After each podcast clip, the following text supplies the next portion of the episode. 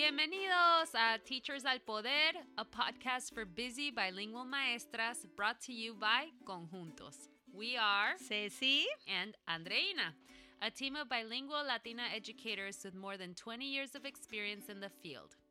As maestras, we live en carne propia the lack of materials and professional development for bilingual teachers and by bilingual teachers. So, as mujeres chingonas y emprendedoras, we decided to create a space to empower bilingual teachers.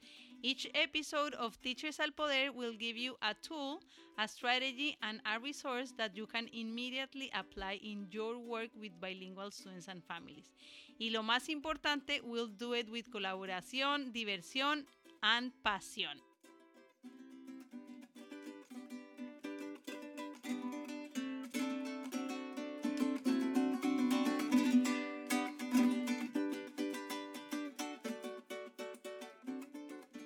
Ahora vamos con el cafecito, Ceci. Y para este primer capítulo, our very first episode of Teachers al Poder, it's September, it's the beginning of the school year, so we're going to be talking about mariposas en el estómago. Menos mal tenemos cafecito. Sí, ¿verdad? Mariposas en el estómago, that idiomatic expression, it exists in so many parts of Latin America of that feeling of nervousness, butterflies. It's the first week of school, you're getting your classroom ready, you're getting all of your routines ready. So, Ceci, can you tell me un poquito sobre tu primer día como maestra? Bueno, creo que todos los años, no importa cuántos años lleves enseñando, siempre vas a tener esas mariposas en el estómago, o por lo menos eso me pasaba a mí. Siempre antes de empezar el primer día me daban esas maripositas en el estómago, como de emoción, como estaba diciendo Andreina, de nervios, etc. Em, pero es una sensación tan linda cuando tú ves llegar a los niños a tu salón de clase, tú sabes que estás preparada eh, y recibirlos con esa alegría con los que ellos entran. Eh, en su primer día, todos peinaditos. Uh, pretty happy to be there. It's it's just a, a feeling that it's difficult to explain. It is, and let's be real, the very first first year. Was it a great experience? Porque yo te conozco.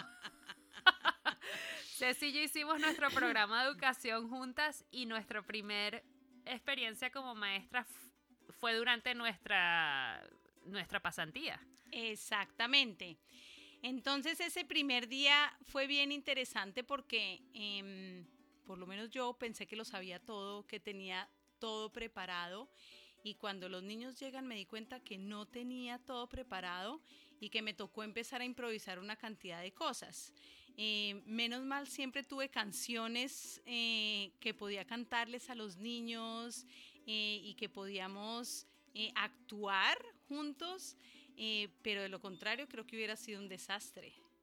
Y esa fue mi experiencia, porque siento que quería estar tan preparada que al fin y al cabo me congelé. Exactamente. Y esa fue una de las cosas que yo creo que con la experiencia fui tomando fue la improvisación. La importancia de, claro, estar súper preparada, pero también ser flexible, lo suficientemente flexible para improvisar, especialmente cuando los niños están cansados, esos primeros días tienen que desarrollar su estamina. Entonces, esa improvisación creo que no hacemos lo suficiente para preparar a los nuevos maestros para decirles, mira, la mayoría de las cosas no las vas a poder ah, escribir en, una, en un formato de una lección, sino vas a tener que tener muchos tips, muchas herramientas, muchas cancioncitas, muchos jueguitos para esos, primera, esos primeros días. Y algo que a mí me hubiera encantado saber eh, como por ejemplo maestra de kinder, es que los niños no tienen la capacidad de enfocarse durante más de 5 o 6 minutos. Entonces por eso es importante, como dices tú Andreina, esa flexibilidad, esa capacidad de, leer el ambiente de tu salón de clase, ¿cierto? Porque lo que yo...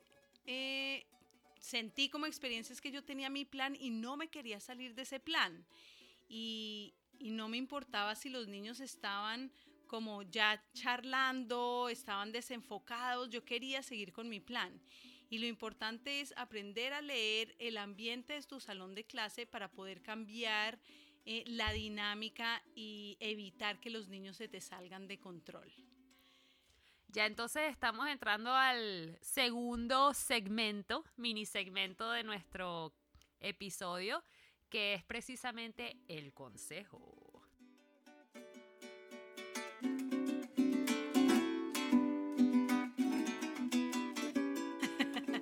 Ya con varios años de experiencia, eh, ¿cuál sería el consejo que le damos a tanto nuevos maestros como maestros veteranos que quizás tengan un estudiante con autismo o tengan algo nuevo que está entrando dentro de su ambiente, ¿cuál es el consejo esos primeros días o antes de empezar el año escolar eh, para, para manejar esas mariposas en el estómago?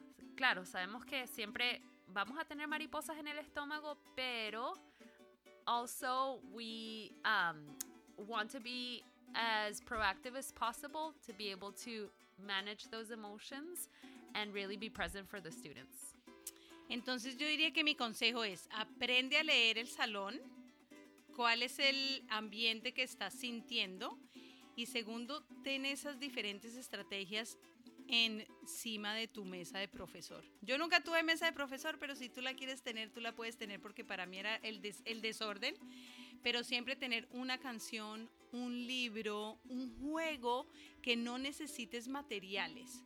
¿cierto? Puede ser, eh, no sé si en, en, Venezuela jugaban un 2-3 Cruz Roja Stop, en donde los niños se están parando y tienen que correr y es súper divertido, los niños se ríen para que después puedas volver a, tomar ese control. Pero yo diría que lo, lo, más importante que tú tienes que tener son esas estrategias en tu bolsillo, encima de tu mesa, para que los niños no se te salgan de control porque las primeras semanas son claves para ese classroom management, ese manejo de grupo. Creo que algo que mencionaste y que me gustaría reiterar cuando yo aprendí de los minutos de enfoque tienen que ver con el número de años del, del estudiante. Y realmente el, la edad del desarrollo. Porque quizás haya estudiantes que tengan 6, 7, 8 años, pero a nivel de desarrollo uh, tengan en términos de enfoque 5 años o estén desarrollando su estamina, su capacidad de esa manera. Entonces, un consejo que I'm currently giving all of my student teachers is remember, the whole group instruction can only be limited to 5, maybe 10 minutes. And after that, you need to have a change of pace. And I think that mm-hmm. what you said mm-hmm. in terms of having those tips and tools of a song, a movement break, um, a story, also hands on materials, mm-hmm. um, Play Doh, sensory things that the students can use to break down that instruction. Um, so I think that that's a really crucial tip that you mentioned, keeping in mind that that developmental age and time. Lo otro, en mi punto de vista, que es esencial es uh, organizar el ambiente. Sí. El, el aula. Y claro, as a new teacher, you may not have that many materials, but actually that might be a good thing because uh, a blank, uh, not very cluttered environment is actually one, in my point of view, that leads to more stability, more calmness, and really being intentional whenever you introduce a new material or a new area in your classroom. Um, y estabas hablando de, de los niños que, eh, por ejemplo, un niño con autismo, eh, yo siempre he pensado y siempre voy a Universal Design for Learning because I think that good teaching is good teaching for all. So when you say think about five minutes for a whole group instruction, that reminds me of that universal design for learning, right? When you are creating lessons, you need to accommodate for all of your students so that none of them feel excluded, right? We want to create that sense of belonging, that relationship with all of our students. Uh, because in the end, it's all about relationships, right? And, and having the confidence and having students feel that you care about them.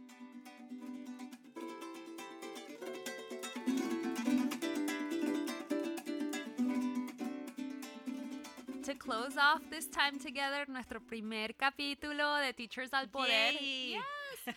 Uh, we talked a little bit about those tools, those tips, lo que tienes en tu bolsillo que sacas cuando ya los estudiantes están listos para, para el desmadre. Explotar.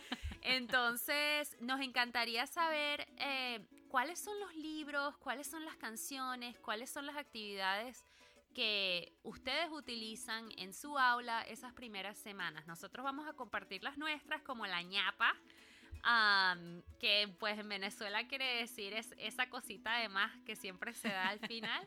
que siempre buscamos de cherry on top. Exactamente. Esta es la ñapita.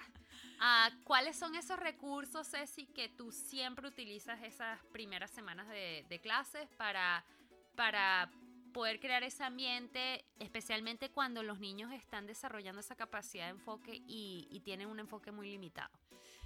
Bueno, uno de los libros que yo más usaba y que todavía me encanta usar es eh, Cuando Sofía se enoja, se enoja de veras. Em, y la razón por la cual uso ese libro es para enseñarles a los niños desde el primer día a manejar sus emociones, ¿cierto? Entender que está bien explotemos, pero hay que buscar la manera en la cual nos podemos calmar eh, después de tener una pataleta. Em, y otro que usaba mucho es un libro de yoga. Em, entonces les enseñaba a los niños a respirar, a hacer diferentes posiciones de yoga para que ellos después pudieran eh, enseñarnos esas posiciones de yoga. Ellos pudieran ser los maestros y enseñarnos esas posiciones de yoga. Yo igualmente tengo un libro que siempre leo. Uh, it's a little bit like uh, when Sophie gets angry, really, really angry. It's called Ali All Along. Um, y es un libro súper lindo porque es un hermanito que está ayudando a su hermanita que se siente muy frustrada and she turns into a red monster and so as he's teaching her different calming strategies uh, she changes colors and a lot of us uh, in classrooms uh, use a curriculum called zones of regulation that connects colors to emotions. Um, and all of the a lot of the teaching or a lot of the tools that the little brother uses with the little sister are like taking deep breaths counting backwards squeezing. Those are all strategies that we also teach as part of our curriculum of uh, the toolbox so it's a great way to start introducing those calming strategies through a read aloud. And it's also the way that we introduce our break space in the classroom. And so i think that that's also another tip that i would say is to set up a calm break space in your classroom and also be very intentional when you teach the students how and when to use it. So for example in my classroom because it was a preschool classroom and there was a lot of choice time and our whole group instruction was very limited the break space was always open except for circle time so our, my expectation was that everyone was going to be at circle time. Um, and initially it was hard to maintain that expectation, but then the students understood no, whole group time is a time when we're together, and then break space is available to me during choice time and um, throughout the day. Y yo creo que estás diciendo algo muy importante, es enseñarles a los estudiantes a usar ese espacio, ¿cierto? Y a cómo respirar, porque no sé si a ustedes les pasa, pero cuando mi esposo me dice, por favor, respira profundo, me provoca mandarlo. a tomar su break, digamos, a su, a su calming space. Exactamente, entonces piensa también, eh, este es otro de, de- de los consejitos, ñapa, tips, y es siempre piensa cómo te sentirías tú cuando estás eh, manejando una situación con un estudiante. ¿Cierto? Porque yo creo que eso es parte del respeto, es treat each other the way we want to be treated. Entonces, em, creo que ese, esa enseñanza es clave. Totalmente. Y como hablamos un poco de las canciones, las canciones de las emociones y los sentimientos, si estás feliz, feliz, feliz, aplaude así. Es una que jugamos muchísimo con las canciones de emociones y mucho con eh, el concepto de andar y parar. Ajá. Entonces el juego que dijiste de stop o eh, la canción de congelarse, de freeze dance, a los niños les encanta. Les encanta. Y aún así están desarrollando ese freno motriz y esa, esa regulación de su cuerpo. por lo menos a nivel de edad temprana es muy importante. Ya con los niños más grandes se puede utilizar las canciones que a ellos les gustan. Exactamente, ellos pueden crear raps, por ejemplo, diferentes raps para, por ejemplo, las transiciones de un sitio a otro.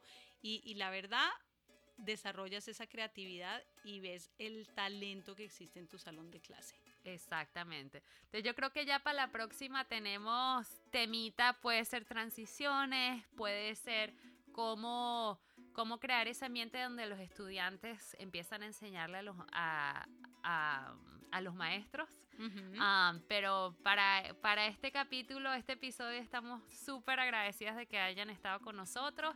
Y por favor síganos en Facebook, en Conjuntos y también en Instagram. Ajá. Y ahí por, vamos a compartir nuestros tips. Y por favor compartan ustedes fotos, canciones, libros. Libros. Bueno, hasta la pasta. Gracias. Hasta más tarde, hasta luego. Adiós mis amigos, adiós.